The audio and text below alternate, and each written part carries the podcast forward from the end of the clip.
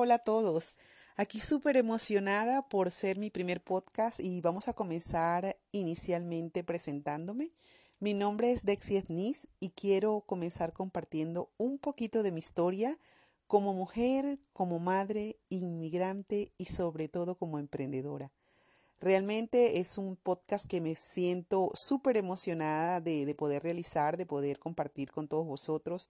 Y creo que mm, vamos a tener que dividirlo en varias sesiones porque sinceramente eh, es una historia bastante larga de cómo pasé de ser una asesor de seguros a convertirme en una emprendedora en el, en el mundo, en la industria de la cosmética, del maquillaje, de la moda y desde luego eh, en este camino tan maravilloso de, de, de comenzar en una nueva etapa, también descubrir la posibilidad de ayudar a muchísimas mujeres y sobre todo de reforzar mi autoestima y la autoestima de muchas.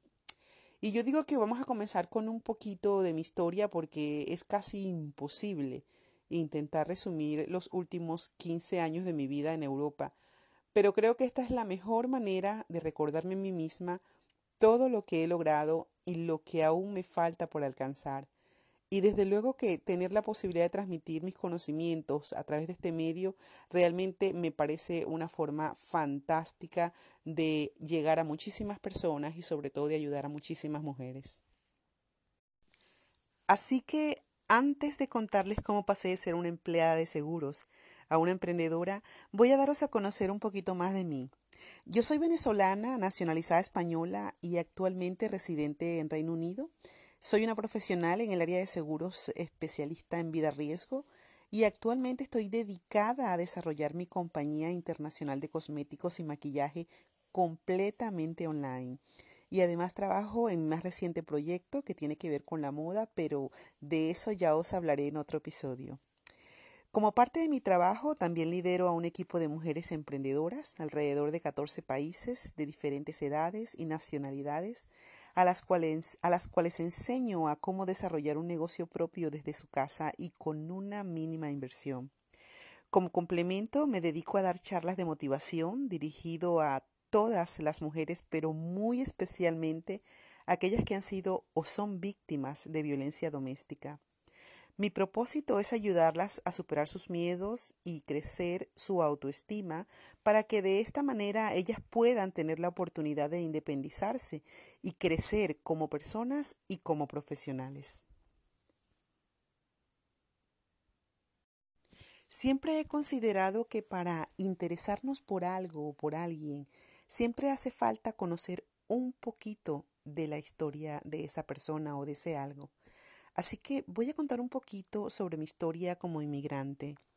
Yo dejé mi país de origen, Venezuela, muchos años atrás, aproximadamente unos 15 años o más, eh, porque para ese entonces comenzaba la pesadilla que hoy viven todos mis compatriotas y familiares en Venezuela.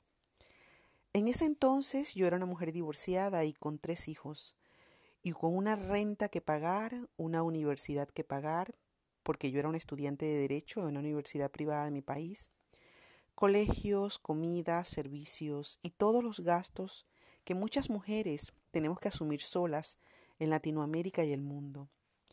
Viéndome con mil compromisos que asumir y comprobando cada día que mis ingresos no me alcanzaban, en ese entonces yo era una especialista en fianzas de todo tipo en una correduría en Caracas. Así que, en vista de toda esa situación, un buen día agotada de mis pocos ingresos y la falta de todo en mi casa, y mirando el futuro oscuro que nos esperaba a mis hijos y a mí en mi país, yo tomé la decisión más difícil de toda mi vida, dejar mi país y en él a mis hijos. Comencé a guardar lo que podía para reunir el dinero y salir del país.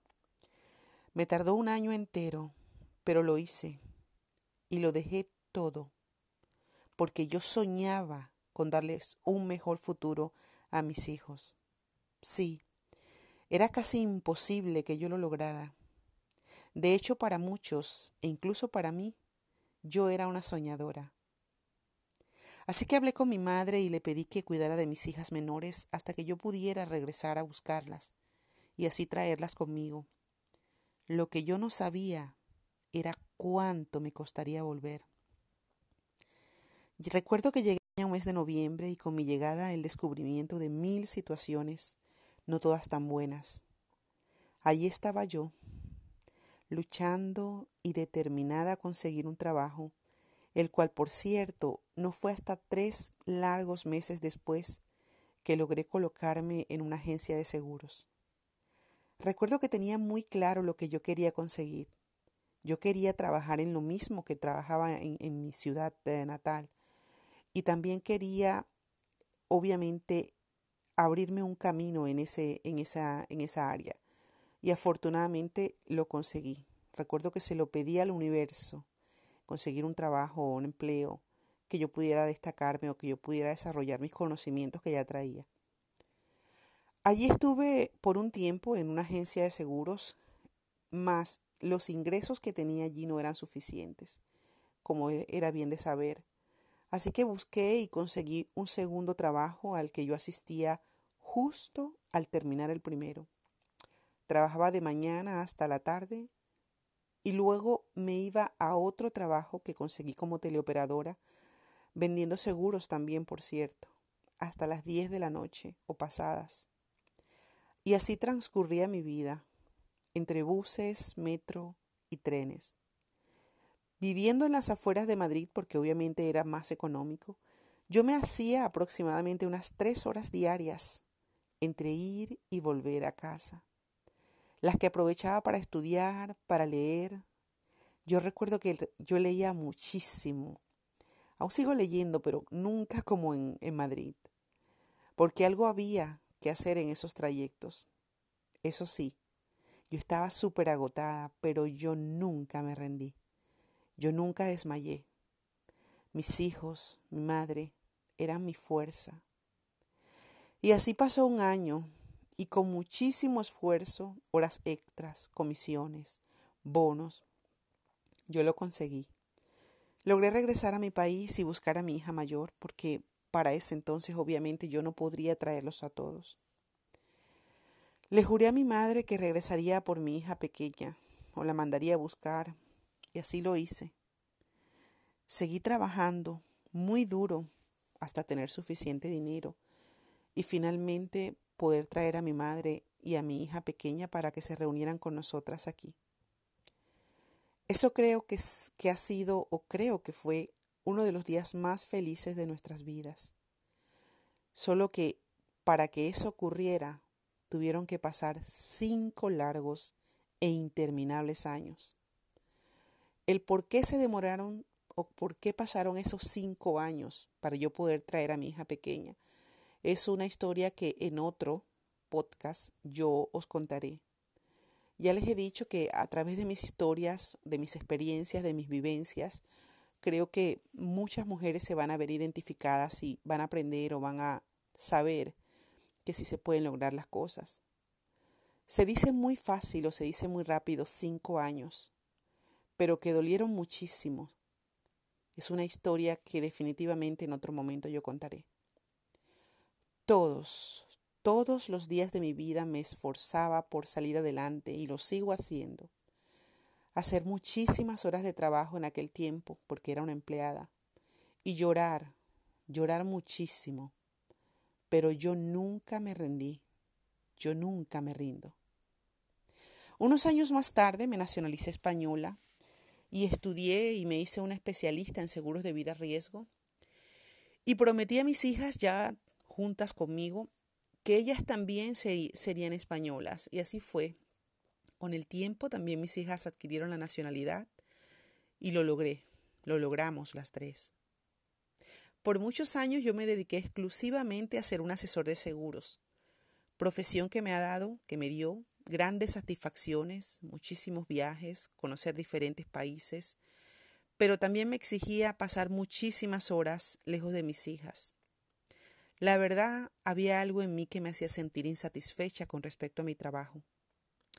Una de ellas era las eternas horas que yo pasaba entre trenes y autobuses, hasta llegar a mi sitio de trabajo, siempre con la angustia de no llegar a tiempo, porque claro, debía cumplir un horario.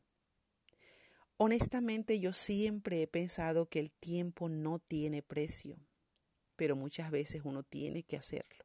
Uno tiene que cumplir un horario, una tiene que deberse a, a un jefe o a unas órdenes. Y yo lo necesitaba más que nunca ese trabajo. Un buen día después de recibir humillaciones por parte de mi ex jefe, que también será otro capítulo otra, otro tema de conversación, por no obedecer una orden arbitraria de su parte frente a un grupo de mis colegas, porque yo nunca permito que nadie me humille y porque siempre debemos tener en cuenta que la dignidad nunca la debemos entregar a nadie. Ese día recuerdo que yo decidí que ya nunca más, nunca más, ni él, ni nadie me volvería a humillar. Ya no más horarios, ya no más largas horas fuera de casa sin ver a mis hijas, ya no más ir corriendo siempre, ya no más recibir un salario injusto, ya no más recibir órdenes, ya no más humillaciones. Yo decidí ese día tomar las riendas de mi vida y de mis ingresos. Decidí dejarlo todo y comenzar de cero. Decidí hacerme emprendedora y asumir todos los riesgos, pero trabajando para mí. Y entonces pasé de ser una empleada a convertirme en un autónomo. Seguía siendo seguros, pero por mi cuenta, durante ese tiempo tomé la decisión de comenzar a estudiar inglés porque era una materia pendiente para mí profesionalmente. Así que me apunté en una academia británica de Madrid, pero no fue suficiente. No me conformé. Así que comencé a planificar el que sería mi siguiente objetivo. Hablé con mis hijas y les prometí que nos iríamos a vivir en el Reino Unido y que seguiríamos estudiando, pero en inglés. Todavía recuerdo cómo muchos se rieron de mí, de mis ideas e ilusiones, y hasta me llamaron loca. Sin embargo, yo no los escuché. Así que nos mudamos a Inglaterra, aun sabiendo que sería muy duro establecernos aquí. Y no me equivoqué.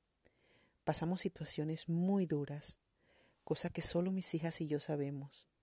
No fue fácil encontrar un trabajo, no fue fácil encontrar un trabajo en mi profesión, porque el idioma no me ayudaba, ya que mi inglés obviamente no era fluido.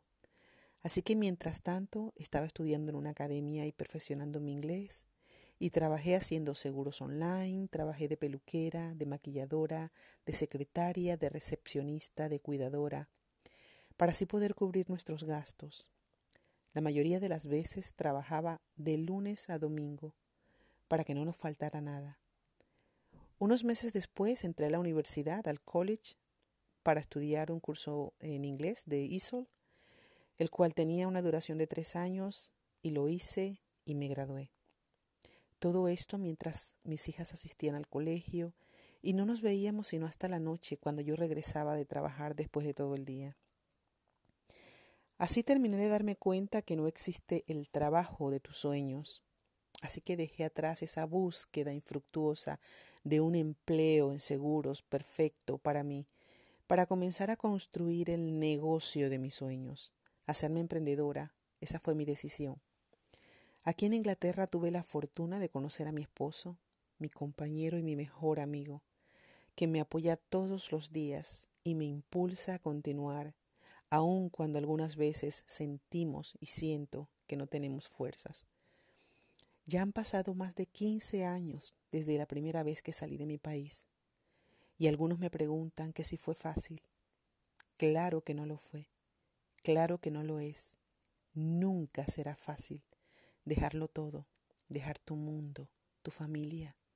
Pero algunas veces debemos tomar decisiones que nos duelen en el alma, solo con la esperanza y la fe de que podremos cambiar nuestras vidas y la de esos que tanto amamos.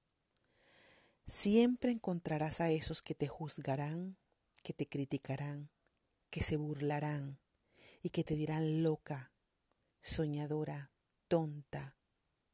Pero créeme, tú puedes y encontrarás muchas piedras en el camino, pero créeme, tú puedes alcanzarlo. Si yo lo logré y aún sigo trabajando día a día para mejorar como persona y profesional y ayudar a mejorar la vida de otros, tú también puedes hacerlo.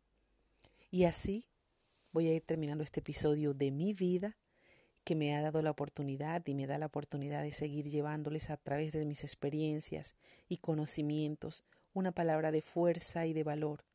Espero que les haya gustado. Muchas gracias por escucharme y vamos a por el siguiente.